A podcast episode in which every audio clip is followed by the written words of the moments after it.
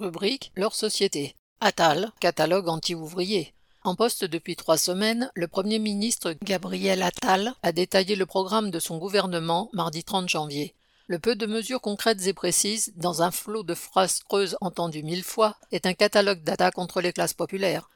Attal regrette que trop de travailleurs soient au SMIC. Il propose donc de réduire les cotisations patronales afin que d'éventuelles augmentations de salaire coûtent moins cher aux employeurs. Sauf que, laissées à la discrétion des patrons, les hausses de salaire ne seront pas nombreuses. D'autre part, le Premier ministre va généraliser les 15 heures de travail obligatoires pour les allocataires du RSA, augmenter la pression sur les chômeurs, entre guillemets sans tabou, dit-il, remplacer l'allocation de solidarité spécifique que touchent les chômeurs en fin de droit par le RSA, c'est-à-dire réduire leurs ressources, et surtout sabrer leur retraite future. On comprend donc mieux comment le Premier ministre veut parvenir à ce que le entre guillemets, travail paye plus que l'allocation en diminuant l'allocation.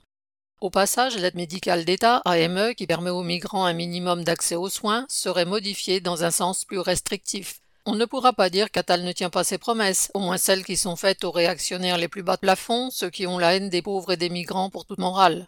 Des autres questions se résolvent en un quart d'heure. Pour le logement, les municipalités seraient autorisées à construire moins de logements sociaux. Les entreprises pourraient déroger au Code du travail. Quant à la santé, la seule mesure consisterait à faire payer les malades qui n'honorent pas leur rendez-vous. Quel que soit le sujet, c'est le petit qui trinque.